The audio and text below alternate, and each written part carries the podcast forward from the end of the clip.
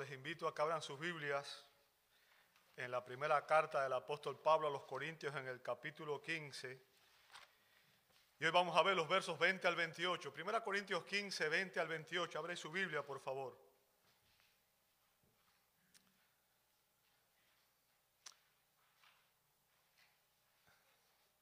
Excelente himno, ¿verdad? Cristo salva. Esa es nuestra expectativa de, todo cristiano, el hecho de que estamos salvos por la fe en Cristo y que tenemos a través de Él comunión eterna con el Padre. Somos salvos no solamente del pecado y la muerte, sino de, del, del, castigo del pecado, sino también de la, del poder del pecado sobre nosotros, ¿verdad? La salvación es real y obviamente pues el cristiano es salvo ya desde el momento que recibe a Cristo por la fe. Y estamos viendo en, este pasaje, vamos a ver versos 20 al 28, el programa divino de resurrección.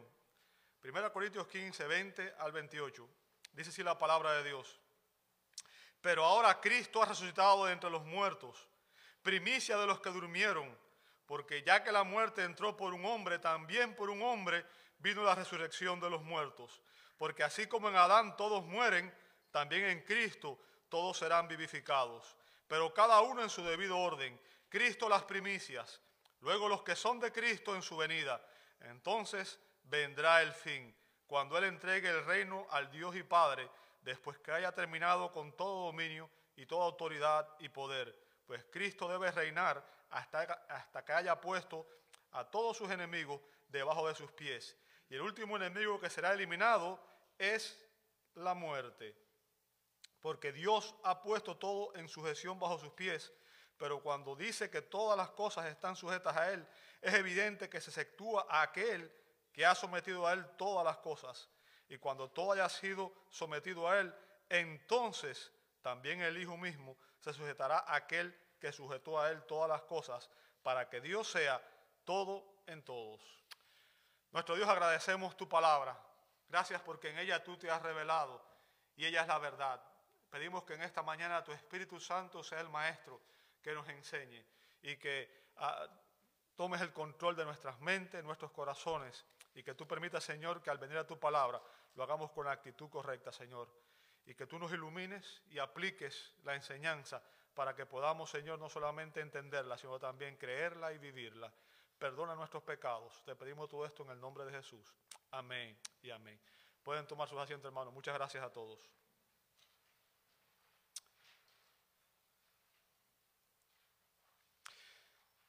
Hay algo que es una realidad de todo ser humano. Una verdad de todo ser humano. Y es que todos algún día vamos a morir. ¿Cierto? En todos los lugares del mundo, en todos los países del mundo, en todos los pueblos, en todos los lugares existen cementerios.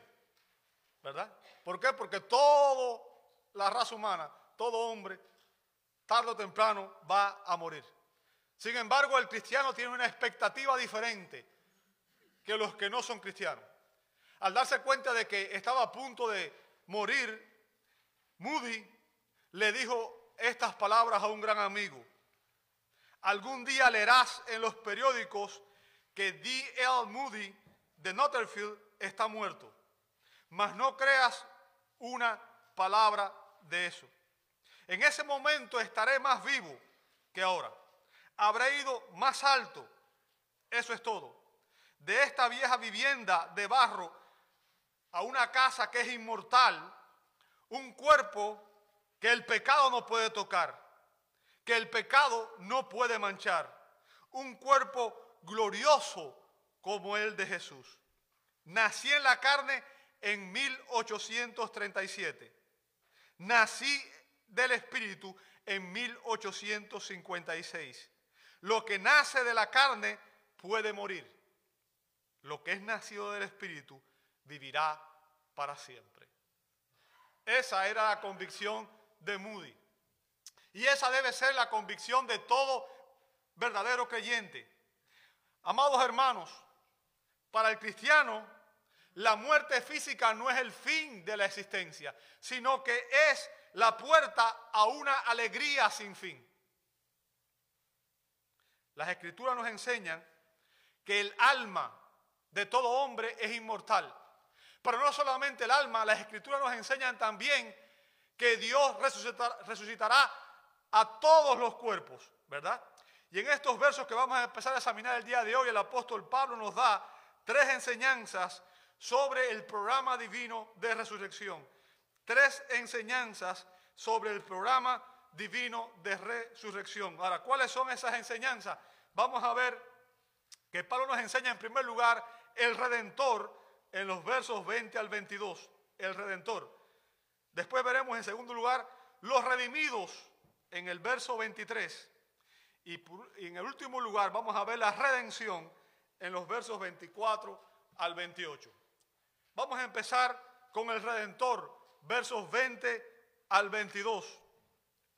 Pablo dice, más ahora, ¿lo ve ahí? Más ahora. Ah, recuerden Pablo acabó de explicar en los versos anteriores cuáles serían las consecuencias si no hubiera resurrección de los muertos. Si no hubiera habido resurrección de los muertos, Cristo no habría resucitado. El mensaje de la fe sería vano. La predicación sería vana. Los testigos serían mentirosos. Los creyentes que han muerto se habrían perdido. Y los creyentes que estamos vivos seríamos los más miserables de los hombres porque estaríamos creyendo una mentira, ¿verdad? Pablo, asumiendo todas esas hipótesis, explicó todo eso. Sin embargo, él comienza ahora a reafirmar una verdad histórica. Él dice a continuación, Cristo ha resucitado de entre los muertos. ¿Lo veis? Mas ahora Cristo ha resucitado de los muertos. O sea, esto es un, grito de victoria de parte de Pablo. Un grito de júbilo. ¿Bien? Y lo primero que necesitamos entender usted y yo, amado hermano, es que la resurrección de Jesucristo es una resurrección diferente a cualquier otra que haya existido anteriormente. En la Biblia vemos que hay muchas personas que fueron resucitadas, ¿verdad? Usted ve, por ejemplo, en el Antiguo Testamento, usted ve en Primera de Reyes 17, versos 17 al 24, que Eliseo resucitó al hijo de la viuda de Sarepta, ¿verdad? A este niño que había muerto repentinamente. Si usted lee también la escritura, se va a dar cuenta que Jesús resucitó a la hija de Jairo en Marcos 5, 35 al 43. Jesús también resucitó a Lázaro ¿verdad? Lo vemos en el Evangelio de Juan capítulo 11, versos 38 al 44. O sea, estas, a, todas estas personas se les devolvió la vida. Todos ellos resucitaron. Se les devolvió la vida. Pero déjeme decirle, todos ellos volvieron a morir. Todos ellos fueron nuevamente al sepulcro. ¿Bien? Pero déjame decirte, la escritura nos enseña en Romanos 6, 9, Romanos 6.9 dice que Cristo, habiendo resucitado de entre los muertos, no volverá a morir. No volverá a morir. Ya la muerte no tiene dominio sobre él. ¿Entiende la diferencia? Todas esas personas fueron resucitados, pero todos ellos volvieron a morir. Pero Cristo, el Hijo de Dios, murió por nuestros pecados, murió para pagar el castigo por nuestros pecados, pero siendo el Dios hombre, resucitó en un nuevo tipo de resurrección, una resurrección que nunca más verá la muerte. Es por eso que nuestro Señor Jesucristo pudo decir en Apocalipsis 1.18 que Él es el que vive y estuvo muerto. Y aquí estoy vivo por los siglos de los siglos y tengo las llaves de la muerte y del Hades. En otras palabras, yo tengo victoria sobre la muerte y el pecado. Yo tengo victoria sobre la condenación eterna. Yo tengo victoria sobre los enemigos del creyente. Yo morí, pero resucité y estoy vivo por siempre. Nunca más voy a morir. O sea, la resurrección de nuestro Señor Jesucristo fue la primera de un nuevo tipo de resurrección. Bien, y es por eso que Pablo pudo decir en Colosenses 1.18 que Jesucristo es el primogénito, primogénito de entre los muertos. El primogénito de entre los muertos. ¿Ok? El término primogénito ahí, prototocos, significa no solo el que es el primero que resucitó de los muertos. Fíjense, recuerden, el hijo primogénito es el primer hijo. ¿Verdad? ¿Recuerdan eso? Pero aquí significa no solo que es el primero que resucitó de entre los muertos en este nuevo programa divino de resurrección, sino que Él es el supremo, Él es el principal que jamás haya resucitado. ¿Entiende eso? Él es el primero, pero Él es el más importante, el principal que jamás haya resucitado. ¿Por qué? Porque su resurrección fue una resurrección para vida eterna. ¿Entiende eso? Para vida eterna y para nunca más morir. Wow. Es parte de lo que necesitamos entender como cristianos. Bien. Y Pablo nos enseña ahora que la resurrección de Cristo no será la única de este tipo. La, resurrección de Cristo no será la única de este tipo de resurrección, sino que Él es, dice Pablo a continuación, primicia de los que durmieron. ¿Lo veis conmigo? Primicia de los que durmieron. Y ahora fíjense, es en este, aquí que el apóstol comienza a explicarnos el programa divino de resurrección. Es importante que prestemos atención a esto, hermano. Es importante que entendamos esta enseñanza, porque esta enseñanza es la base de nuestra esperanza como cristianos. Bien. Cuando Jesús resucitó de entre los muertos, Dios nos aseguró que nosotros también resucitaríamos algún día. ¿Entiende eso?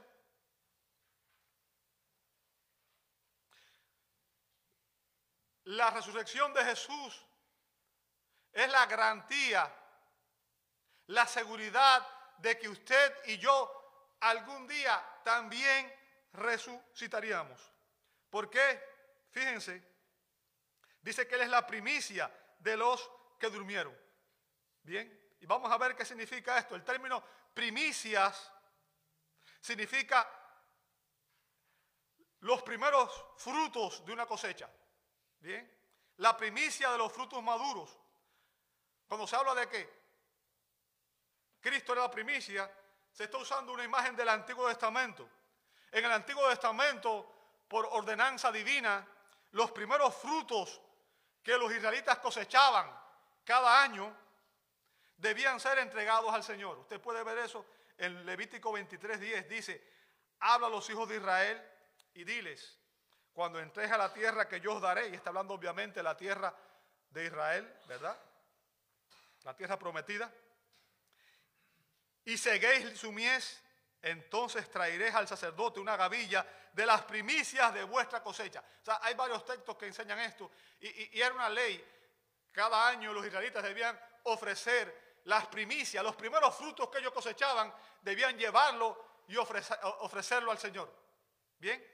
Al ofrendar a Dios las primicias, los israelitas estaban reconociendo al Señor como el dueño, el dador de los frutos del campo y reconociendo que todo lo que nosotros tenemos se debe a su bendición y a su provisión. Bien. Ahora las primicias demostraban la calidad y la realidad del resto de la cosecha. E, ¿Escuchó eso? Las primicias demostraban la calidad y la realidad del resto de la cosecha. O sea, e, era simplemente una muestra simbólica del resto de la cosecha. ¿Ok? Así que la resurrección de Jesucristo, dice Pablo aquí, es la primicia. Es la primera. El primer fruto de una cosecha de resurrecciones que vendría más adelante.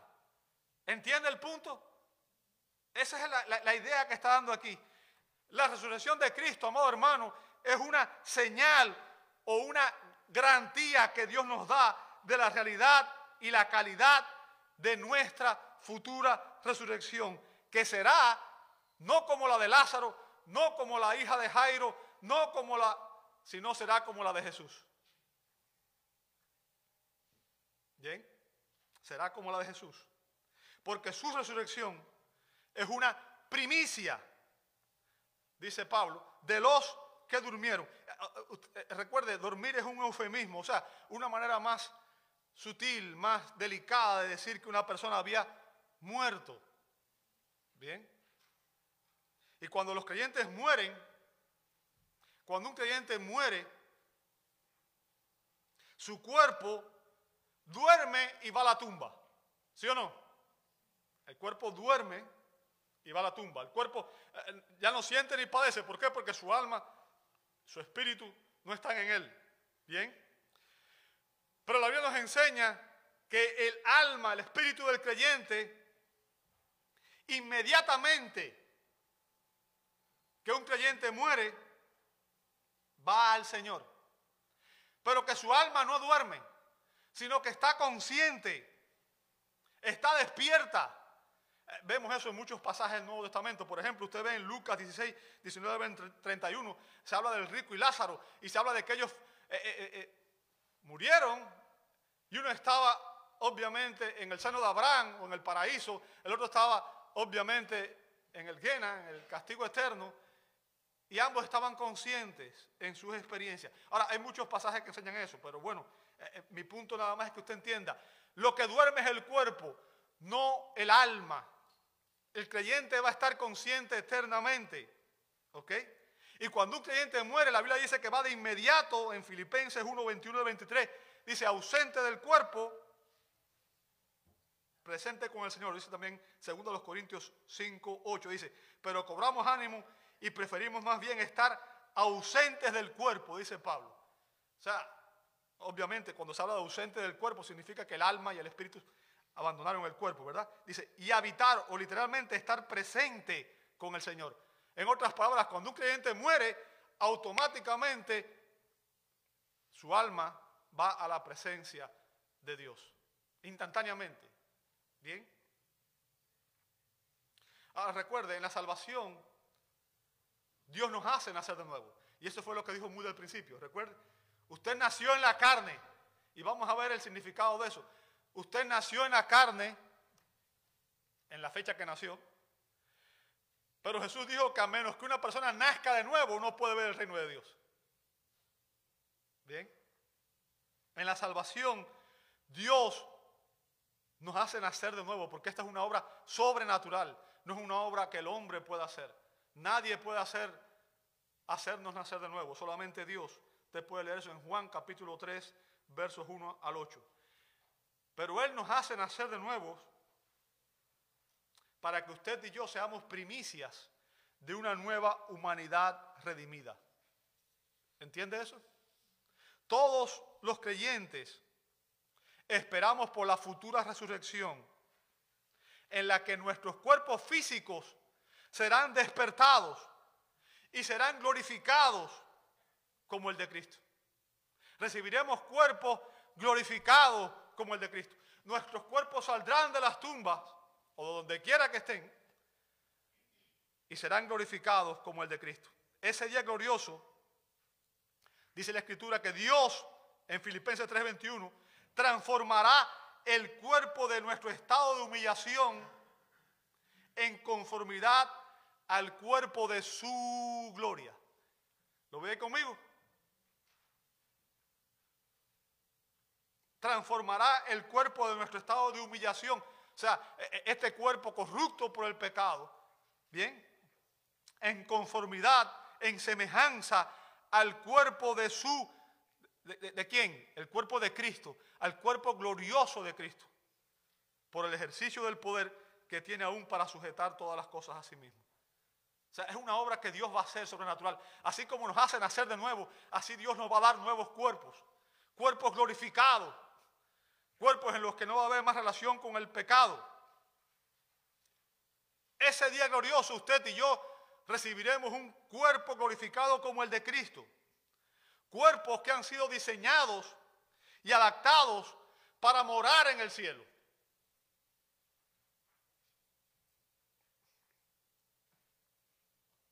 Esos cuerpos glorificados nunca más experimentarán, el pecado, la enfermedad o la muerte.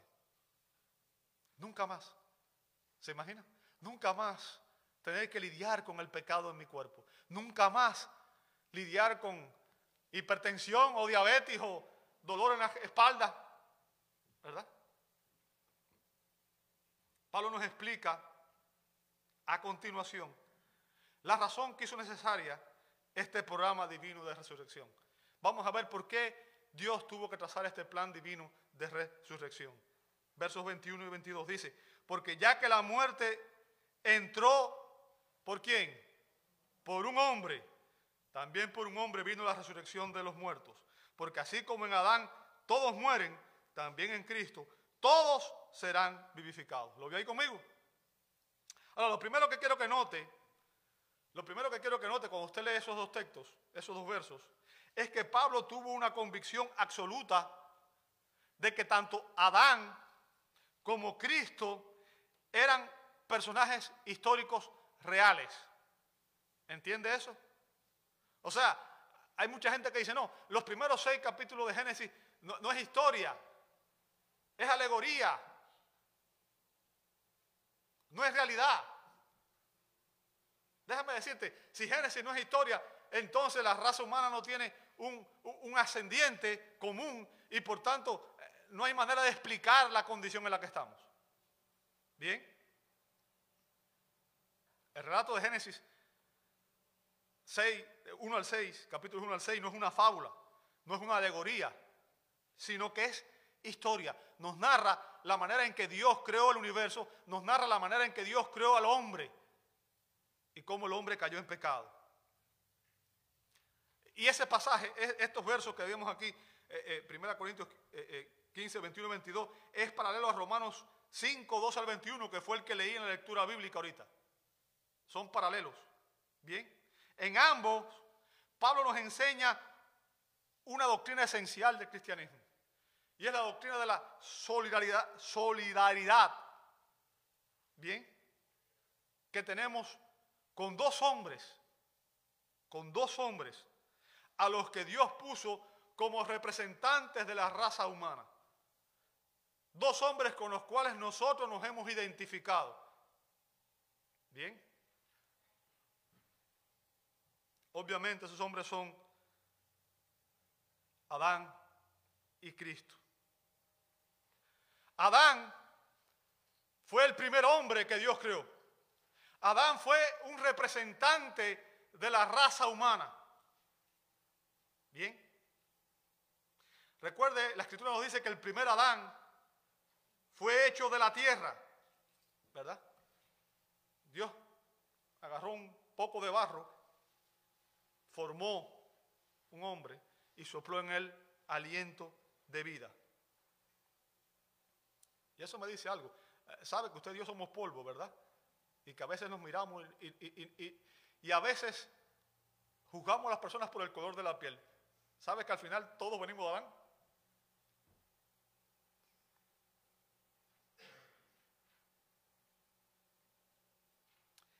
El postrer Adán que es Cristo, dice en 1 Corintios 15, 45 al 47, vino del cielo, vino del cielo para ser nuestro redentor. ¿Entiende la diferencia? El primero fue hecho del polvo de la tierra, el segundo vino directamente del cielo. Era el Dios hombre, el Dios hombre. El primer Adán desobedeció a Dios y trajo el pecado y la muerte a toda la raza humana. En la introducción les dije que hay algo común de todo ser humano y es que en todos los pueblos, en todas las ciudades, en todos los lugares del mundo hay cementerio. ¿Por qué? Porque todo el mundo se muere. ¿Sí o no? Toda la raza humana, todo ser humano va a morir. Y eso es consecuencia del pecado de Adán. Bien. Pero el último Adán, Cristo, obedeció al Padre y trajo justicia y vida eterna a todos aquellos que Él redimió. Todos aquellos que reciben a Cristo por la fe son redimidos, son perdonados y son reconciliados con el Padre. Hablando de Adán, del primer Adán, el apóstol Pablo dijo en Hechos 17, 26, dice que y de uno hizo todas las naciones del mundo. ¿Lo ve conmigo? Hechos 17, 26. Y de uno hizo, ¿cuáles? Todas las naciones del mundo. O sea, literalmente significa, de uno hizo toda la raza humana. ¿Entiende el punto? Al final todos tenemos un ancestro común. Puede que luzcamos diferente, pero al final todos venimos del mismo origen. Eso significa que no hay nadie mejor que nadie, ¿verdad? Alguna gente se cree que es mejor que otra.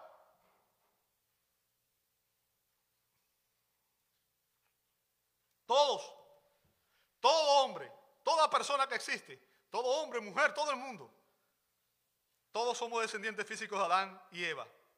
Ellos fueron nuestros ancestros. Y recuerde, Dios hizo a Adán, Dios hizo al primer hombre un representante de su descendencia. ¿Ok? Adán, cuando Dios lo creó, no estaba sujeto a la muerte. Adán no tenía que morir. La razón por la que Adán murió fue por su, desobediencia al mandato divino. Dios le dijo, no comas del árbol del conocimiento del bien y del mal, porque el día que de él comieres, ciertamente morirás. Y fue esa desobediencia la que trajo la muerte. Esa desobediencia trajo en primer lugar la muerte espiritual, que fue la inmediata separación de Dios. En ese momento, Adán y Dios se creó una brecha entre ellos.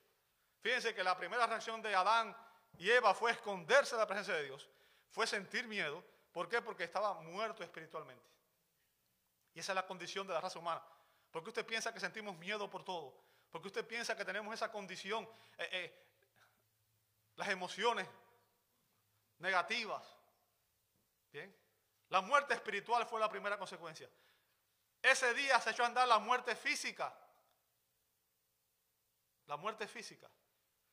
Pero aún peor, todo aquel que muere en esa condición, en sus pecados, va a experimentar la muerte segunda o la muerte eterna, que es la eterna separación de Dios.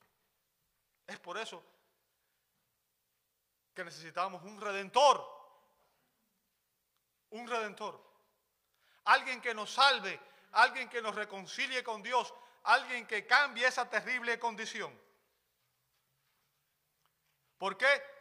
Porque debido a que somos descendientes de Adán,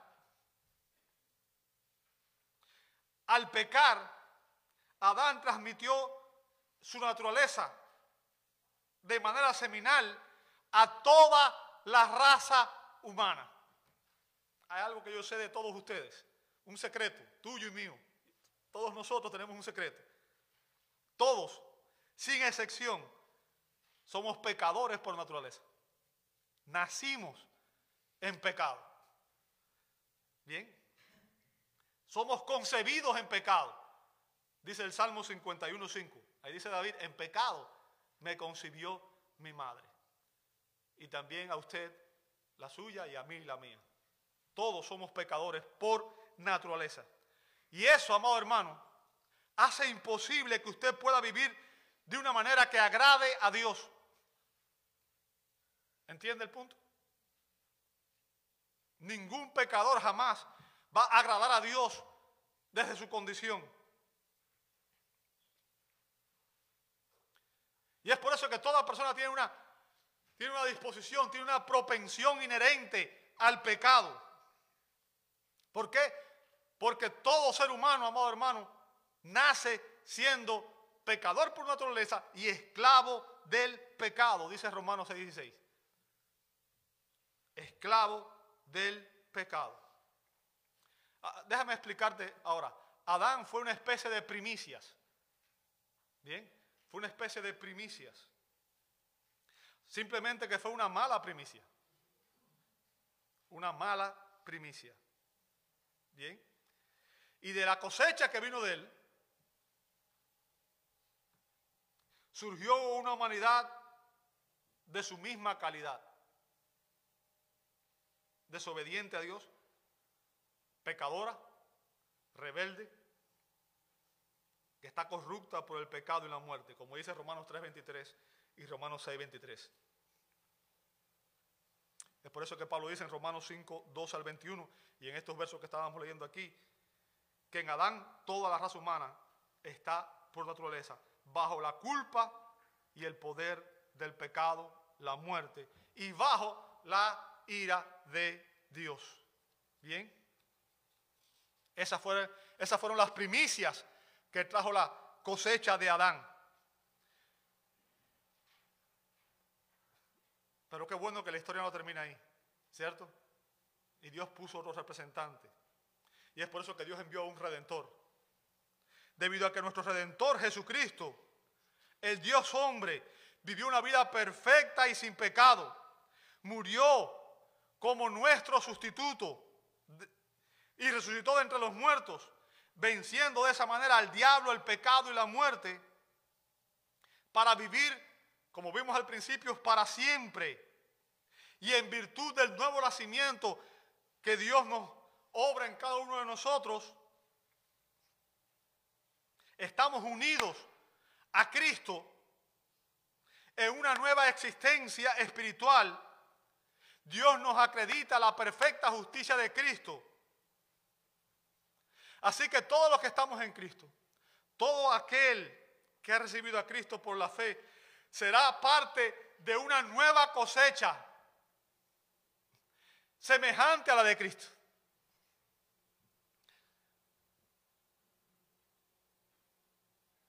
Viviremos con Él eternamente. Será una cosecha para vida eterna. Todo aquel que está en Cristo resucitará y recibirá cuerpo glorificado como el de Cristo.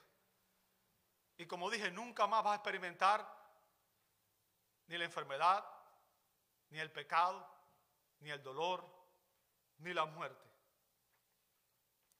Cristo vino a la tierra para identificarse con nosotros. Recuerde, Él era perfecto y sin pecado. Eh, Jesús existió eternamente con el Padre. La Biblia nos dice que Dios engendró a Cristo, el Espíritu Santo engendró a Cristo en el vientre de María. Y la Escritura dice que por lo tanto el santo ser que nacería sería llamado Hijo de Dios. Él es Emmanuel, Dios con nosotros. Él vivió una vida perfecta y sin pecado. Y recuerda, a pesar de eso, Él se bautizó Ahora, ¿por qué se bautiza la gente? Eh, cuando uno se bautiza está diciendo que uno reconoce que era un pecador y que necesita ser lavado. ¿Verdad? El bautismo es un testimonio público de fe en el cual uno reconoce que se arrepintió de sus pecados y que está muriendo a su vieja vida para haber nacido una nueva vida. Jesús se bautizó porque se estaba identificando con nosotros. ¿Sabe? Nació como un, siendo hijo de una mujer, vivió como vive todo hombre, se bautizó. Y todo lo que Cristo hizo fue para identificarse con usted y conmigo. Pero cuando nosotros recibimos a Cristo por la fe, nos estamos identificando con Él. ¿Entiende el punto? Y cuando usted se identifica con Cristo, usted va a tener, va a recibir las mismas bendiciones que recibió Cristo. Así que usted será parte de una nueva cosecha de vida eterna. Porque así como Cristo murió por nuestros pecados, Él, en Él todos nuestros pecados son perdonados, pasado, presente y por venir. Y por tanto, Dios nos da una nueva vida, una vida espiritual como la de Cristo. Y por tanto, el día que usted y yo partamos de este mundo, Jesús dijo, yo soy la resurrección y la vida, el que cree en mí, aunque muera, vivirá. Y el día que Él regrese, vamos a tener cuerpos glorificados y vamos a estar con Él para siempre y nunca más morir. El único acto de redención de Cristo fue inconmensurablemente mayor que el único acto de condenación de Adán. Adán por su pecado trajo muerte a toda la raza humana. Jesucristo, por su resurrección, dio vida eterna a los redimidos. Y vamos a ver los redimidos en el verso 23. Los redimidos. Note lo primero que dice ahí. Pero cada uno, ¿en qué? En su debido orden. ¿Lo ve ahí? Y el término utilizado ahí para orden significa aquello que ha sido dispuesto en orden. Bien. Era un término militar que se empleaba para unas tropas viniendo en su posición y orden de combate apropiado. Una tropa que se desplazaba en su posición y orden apropiado. Ahora, aquí se utiliza metafóricamente en relación con el orden en que resucitarán todos aquellos que tienen parte en la primera resurrección. ¿Me escuchó? Todos aquellos que tendrán parte en la primera resurrección. Y todos aquellos que tendrán parte en la primera resurrección serán los redimidos. Serán los santos. Serán los escogidos de Dios. Bien. Quiero que presten mucha atención, porque esto es crítico, es importante. Y estamos hablando de lo que será su futuro y el mío. El futuro de todo creyente. Si usted quiere saber su futuro, no tiene que pagarle a un adivino o buscar una gente que tenga carta. Aquí nos dice exactamente lo que va a pasar con todos nosotros. Bien. Lo primero que quiero que note es que existe un orden, una secuencia, un programa de resurrección. ¿Entendió eso? Y cuando se dice que hay un orden, significa que no todos lo harán al mismo tiempo. ¿Bien? Vamos a ver cuál es el orden. Dice, y es así. Cristo, ¿qué cosa? Las primicias. O sea, ¿quién, fue, ¿quién sería el primero? Cristo. Ahora recuerde, cuando dice Cristo la primicia, está diciendo que todos los que van a resucitar en este programa de resurrección específico van a experimentar la misma resurrección que Cristo. Una resurrección en la cual no hay más nunca posibilidad de morir. ¿Entendió eso? Cristo las primicias. Dice a continuación, y luego, ¿quiénes? Los que son de Cristo, ¿cuándo? Ahora, aquí necesitamos prestar atención, suma atención a este orden o secuencia. ¿Por qué? Escuche bien, porque aunque todos los creyentes seremos resucitados, escuche lo que estoy diciendo, pues, hermano, esto es crítico, necesito que usted lo entienda bien, porque existe mucha confusión con esto en la iglesia hoy, debido a la ignorancia bíblica que hay. Aunque todos seremos resucitados, porque todos los creyentes somos parte de esa cosecha espiritual completa que Dios va a levantar. Bien, no todos seremos resucitados al mismo tiempo. ¿Entendió eso? Todos seremos resucitados, pero no todos al mismo tiempo. Hay un orden. ¿Bien? Hay un orden. ¿Ok? El primer grupo en ser resucitado serán los santos del Nuevo Testamento. Serán aquellos que han recibido a Cristo por la fe. Fíjense que eso es lo que dicen los que son de Cristo, ¿verdad? Y esta resurrección ocurrirá en el rapto de la iglesia. Usted la puede ver en 1 Tesalonicenses capítulo 4. Voy a leer nada más que tres versos, porque no hay tiempo para más. La predicación está un poco larga, pero está interesante. Yo no sé usted, pero a mí me fascina. Dice, verso 14, porque si creemos que Jesús murió y resucitó, o sea, fíjense, y ese es un resumen del Evangelio. Jesús murió por nuestros pecados, y resucitó para nuestra justificación. A todo aquel que cree esto, fíjense lo que va a pasar con todo aquel que cree esto. Si usted cree eso, si usted cree en su corazón que Jesús es el Señor y confiesa con su boca que, que Dios le levantó de los muertos, esto es lo que va a pasar con usted. Dice, porque si creemos que Jesús murió y resucitó, así también, note lo que dice a continuación, Dios, ¿qué cosa? Traerá con él a quienes. ¿Quiénes son esos? Todos los que han muerto confesando a Cristo como su Señor y Salvador. ¿Me escuchó? Todos los que han muerto en Cristo. Hello, no se me distraiga. ¿Bien? Pues el Señor mismo descenderá del cielo con voz de mando, con voz de arcángel y con trompeta de Dios. Y nota a continuación que dice, ¿y quiénes? Y los muertos en Cristo, ¿qué cosa? Se levantarán primero. Verso 17, entonces nosotros, los que estemos vivos y que permanezcamos, seremos arrebatados juntamente con ellas las nubes al encuentro del Señor en el aire. Y así estaremos con el Señor para siempre. Fíjense, todos los cristianos que han muerto confesando a Cristo por la fe resucitarán en esta primera resurrección. Bien.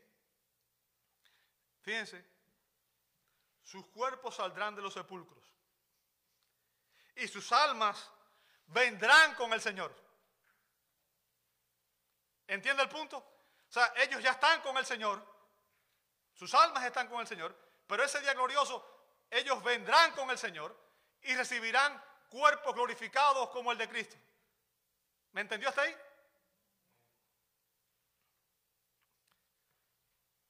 Ellos, los muertos en Cristo, serán los primeros en ser glorificados. E instantáneamente, los cristianos que estén vivos ese día que Cristo regrese por su iglesia, la esperanza bienaventurada del cristiano, serán arrebatados, o sea, serán levantados de la tierra e irán con el Señor. Bien, este rapto ocurrirá antes de lo que se conoce en la escritura que vemos en Apocalipsis 6 al 19 como lo que se conoce como la gran tribulación, descrita en Mateo 24 y 25. Será pretribulacional, ¿verdad? Así que este rapto incluye la transformación completa del creyente, porque sus almas que están con el Señor vendrán y sus cuerpos físicos serán resucitados y glorificados. Ahora, luego de ser arrebatados los creyentes, les voy a explicar lo que va a pasar rápido. Esto es rápido porque esto no es el punto principal, pero quiero nada más que sepa lo que va a pasar. Los creyentes compareceremos entonces ante el tribunal de Cristo, dice segundo los Corintios 5, 1 al 10. O sea, todo creyente al resucitar comparecerá ante el tribunal de Cristo. Recuerda que la Biblia dice que, que el juicio comienza primero por dónde? Por la casa de Dios. ¿Verdad? Todos compareceremos ante el tribunal de Cristo, segundo los Corintios 5, 1 al 10. Pero ese juicio no será para condenación, sino para que nuestras obras sean juzgadas, como aparece en 1 Corintios 3, 10 al 15.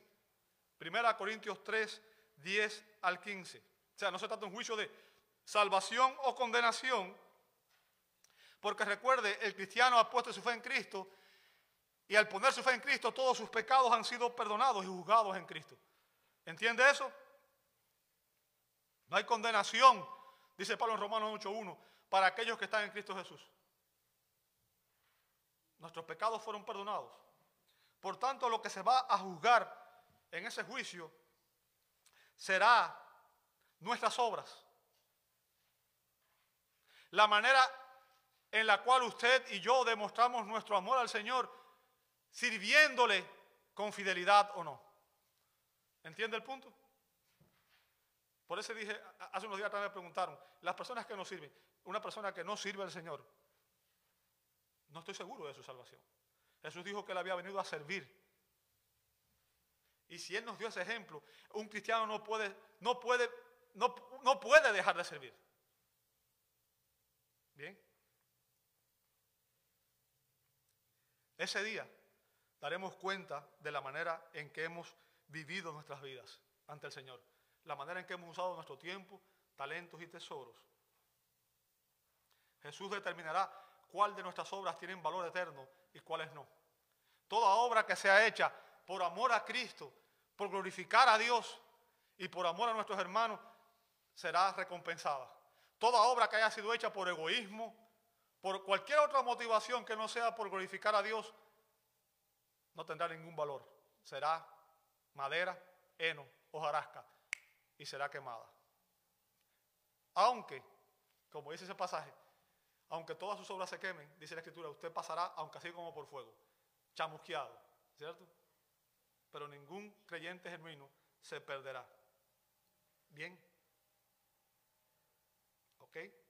Ahora, después de ese evento, habrá un segundo evento que es la celebración de la cena de la boda del Cordero, que está en Apocalipsis 19, versos 6 y 9. O sea, fíjense, después del juicio viene una fiesta, ¿verdad? Una celebración, las bodas del Cordero. Recuerde, Cristo es el Cordero, Él es el esposo de la iglesia y la iglesia es la novia. Bien. Después de ese juicio, amado hermano, todo lo que quedará serán las obras justas que usted y yo hayamos hecho. Fíjense, ah, cuando se habla aquí ahora a continuación vamos a ver que no se trata de la justicia, la justicia imputada de Cristo, porque ah, fue la justicia imputada de Cristo la que nos permite reconciliarnos con Dios y llegar a su presencia, ¿verdad? Pero Dios nos salva, dice eh, eh, el libro de Efesios, para buenas obras, las cuales Él preparó de antemano para que anduviéramos en ellas. Y esas buenas obras son el resultado práctico de la justicia, o sea, de lo que Dios ha hecho en nosotros, de la transformación no somos salvos por obra, somos salvos por fe. Pero una persona que es salva evidencia su fe por sus obras, como dice Santiago. ¿Entiende el punto? La fe sin obras es muerta. O sea, un creyente que dice, yo tengo fe, pero nunca actúa en consecuencia de su fe, no es un creyente genuino, es un falso creyente. Y esas obras serán nuestras vestiduras, dice Apocalipsis 19, 7 8. Fíjense lo que dice Apocalipsis 19, 7 al 8. Regocijémonos y alegrémonos y démosle a Él la gloria, porque las bodas del Cordero han llegado. Y su esposa, ¿quién es la esposa? La iglesia se ha preparado y a ella se le fue concedido vestirse de lino fino, resplandeciente y limpio, porque las, ¿qué cosa? Acciones justas de quién? Son qué cosa? Yo espero que usted esté vestido, ¿verdad? Ese día y no esté desnudo. ¿Verdad? Espero que usted tenga suficiente obra justa como para poder vestirse.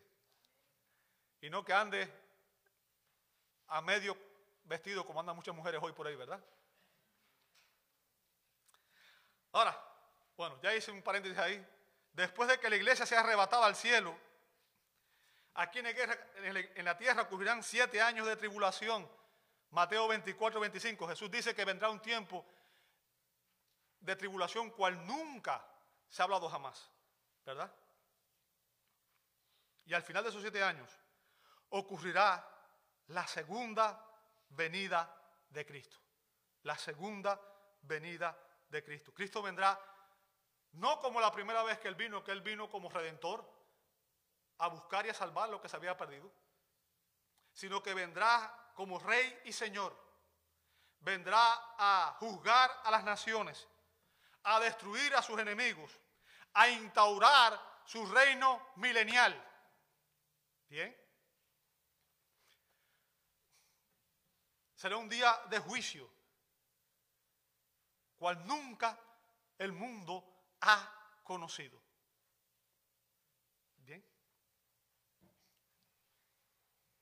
Apocalipsis 20, 1 al 7 dice, vamos a leer desde el verso 4. También vi tronos y se sentaron sobre ellos y se les concedió autoridad para juzgar. Y vi a quienes, las almas de los que habían sido decapitados por causa de quién? Del testimonio de Jesús. O sea, fíjense, estas personas fueron decapitadas por qué? Por testificar de Cristo, por su fidelidad a Cristo.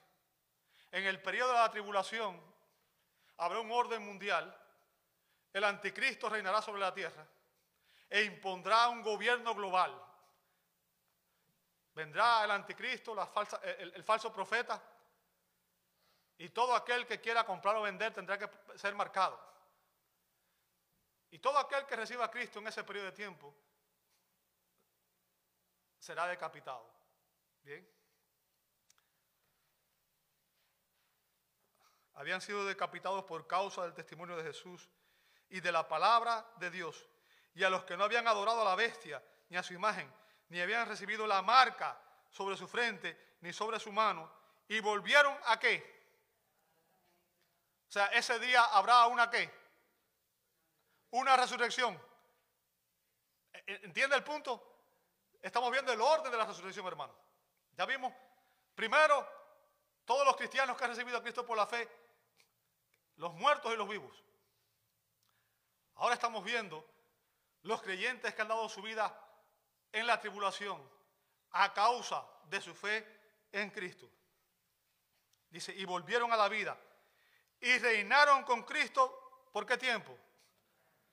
Ahí está. ¿Sabe? Los mil años en Apocalipsis 20 son los mil años en que Cristo vendrá a la tierra a literalmente reinar sobre Jerusalén. Y se cumplirán todas las promesas que Dios le dio a Israel en el Antiguo Testamento. Dios le prometió una tierra, Dios le prometió ciertas cosas que no se cumplieron. Y la iglesia no las va a cumplir, las va a cumplir literalmente Cristo como rey y señor, como un rey descendiente de David, va a reinar en la tierra por mil años. ¿Ok? Verso 5. Los demás muertos, note lo que dice a continuación, verso 5. Los demás muertos, ¿qué pasó con ellos? No volvieron a la vida. ¿Hasta cuándo? Hasta que se cumplieron. ¿Cuánto? Bien. Esta, dice el Señor aquí, porque recuerden, Juan escribió ese texto, pero fue inspirado por Cristo. Esta es qué cosa? La primera resurrección. O sea, en el orden de resurrección, la primera resurrección incluye en primer lugar a los cristianos, los creyentes del Nuevo Testamento, todos aquellos que han recibido a Cristo por la fe. Bien. Antes de la tribulación. ¿Ok? Y también incluye, vamos a ver a continuación, a este grupo de hermanos. Verso 6 dice, bienaventurado y santo el que tiene parte en cuál? En la primera resurrección. Note lo que dice a continuación. La segunda muerte, y la segunda muerte es la eterna separación de Dios. La segunda muerte, ¿qué cosa? No tiene poder sobre estos, sino que serán sacerdotes de Dios y de Cristo y reinarán con Él por cuánto? Por mil años. ¿Lo ve ahí? Fíjense, durante la segunda venida de Cristo ocurrirá, escúcheme bien, la resurrección de todos los mártires de la tribulación que fueron ejecutados por causa del testimonio de Cristo y por rechazar la marca de la bestia. Bien. Y en ese momento también serán resucitados todos los santos del Antiguo Testamento. Hello. ¿Entendió el punto? Todos los santos del Antiguo Testamento serán resucitados. Porque este es el programa de resurrección que incluye la primera parte, la primera resurrección. Todos los creyentes están dentro de esta primera resurrección. Todos, todos forman parte de esa cosecha y tendrán cuerpos glorificados como el de Cristo. Y estaremos con Él para siempre. Bien. Así que la primera resurrección incluye, primero, a los creyentes de la iglesia en el arrebatamiento. Y segundo, a los mártires de la resurrección y a los santos del Antiguo Testamento en la segunda venida de Cristo. Ese, amado hermano, es el orden de la primera resurrección. Bien. Escuche bien lo que voy a decir. Nadie en la primera resurrección se perderá. Nadie en la primera resurrección se perderá. Pero nadie en la segunda resurrección se salvará. ¿Entendió eso? ¿Me está escuchando? Nadie en la primera resurrección se perderá, pero nadie en la segunda resurrección se salvará. Los demás muertos, dice ahí la escritura, no, no, volverán a la vida hasta después de los mil años. ¿Ok? Y obviamente ellos forman parte de lo que será la segunda resurrección. Y la segunda muerte, la eterna separación de Dios, que ocurrirá cuando Dios consume su redención. Y esto es lo último que vamos a ver y ya con esto voy a terminar. Uh, qué rápido se me va el tiempo para los domingos. Bueno, lo siento, un ratico más. Verso 24 dice, entonces, ¿vendrá qué cosa? El fin, cuando entregue el reino al Dios y Padre después que haya abolido, fíjense, después que haya destruido todo dominio, toda autoridad y poder. 25, pues Él debe reinar, ¿quién? Cristo, ¿hasta qué? Hasta que haya puesto a todos sus enemigos, ¿dónde? Y el último enemigo que será abolido o destruido, ¿quién será? La muerte, que es nuestro enemigo, ¿verdad? Porque Él ha puesto todo, ¿quién? El Padre ha puesto todo en sujeción bajo sus pies, bajo los pies de Cristo. Pero cuando dice que todas las cosas están sujetas, es evidente que se sitúa aquel que ha sometido a él todas las cosas. Y cuando todo lo que haya sido sometido a él, entonces también el Hijo mismo se sujetará a aquel que sujetó a él todas las cosas, para que Dios sea todo en todo. ¿Lo veis?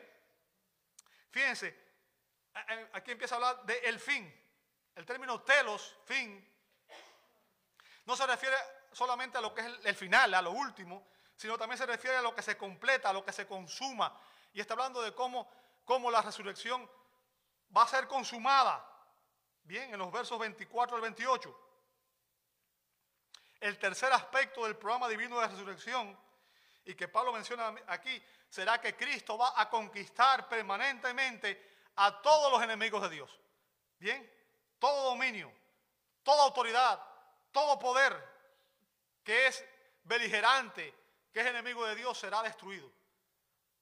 Incluido todo ser humano que está en rebelión contra Dios. Bien, la creación que fue,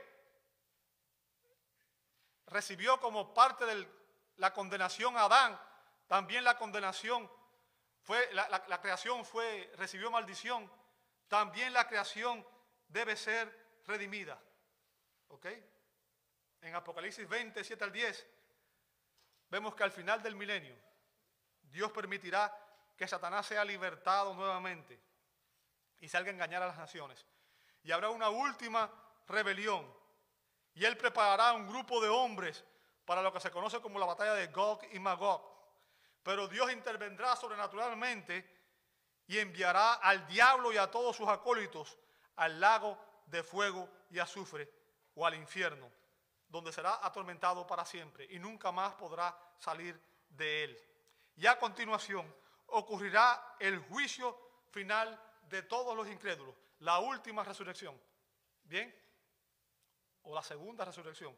Recuerde, todos los creyentes están en la primera resurrección, esta es la segunda resurrección, en el cual todos los incrédulos de todas las edades, todos los incrédulos de toda la historia de la humanidad serán levantados. Apocalipsis 20, 11 al 15 dice, y vi un gran trono blanco y el que estaba sentado en él, de cuya presencia huyeron la tierra y el cielo, y no se dio lugar para ellos. Y vi a los muertos, bien, grandes y pequeños, de pie delante del trono. Y los libros fueron abiertos, y otro libro fue abierto, que es el libro de la vida. Y los muertos fueron qué cosa? por lo que estaba escrito en los libros según sus obras. Y el mar entregó a los muertos que estaban en él.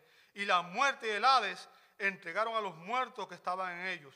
Y fueron juzgados cada uno según sus obras. Y la muerte y el Hades fueron arrojadas al lago de fuego. Esta es qué cosa?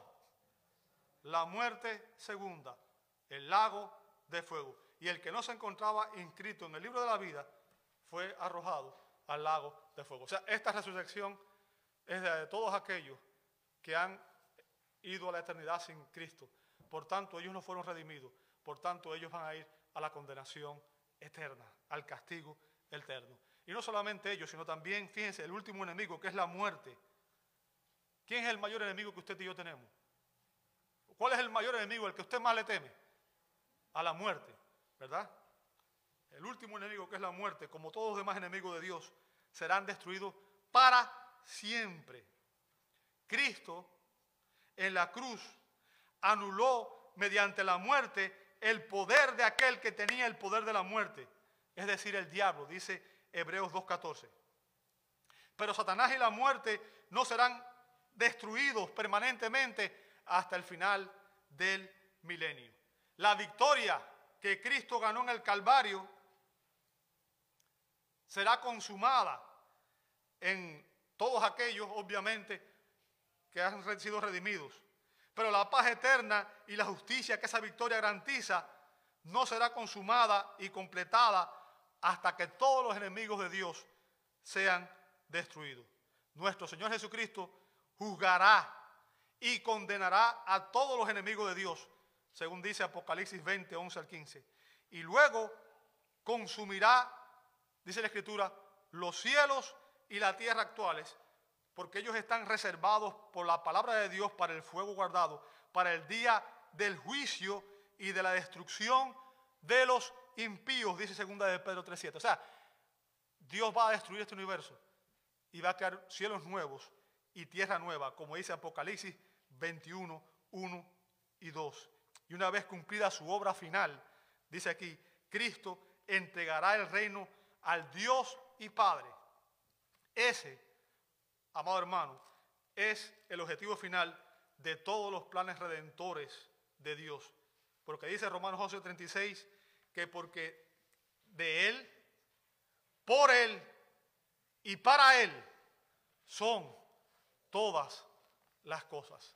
Señor, te damos gracias. Tu palabra es muy clara y tú nos enseñas cuáles son tus planes. Los planes para redimir a una nueva raza de hombres y mujeres que como Cristo recibirán vida eterna y que como Cristo vivirán eternamente en tu presencia, con cuerpos glorificados, disfrutando una herencia eterna. Gracias por esas promesas. Gracias Señor, porque sabemos que aun cuando algún día tendremos que lidiar con la muerte física, tenemos vida eterna. Y Cristo es la garantía de nuestra resurrección. Ayúdanos a tener esa convicción, esa fe, esa esperanza, a vivir por fe y no por vista. Y Señor, gracias porque tu palabra es clara. Te pedimos una vez más que nos perdone nuestros pecados y que nos prepares para recibir la cena en la cual nos identificamos contigo y reconocemos que Cristo es nuestro Señor y Salvador. En el nombre de Jesús te lo pedimos. Amén.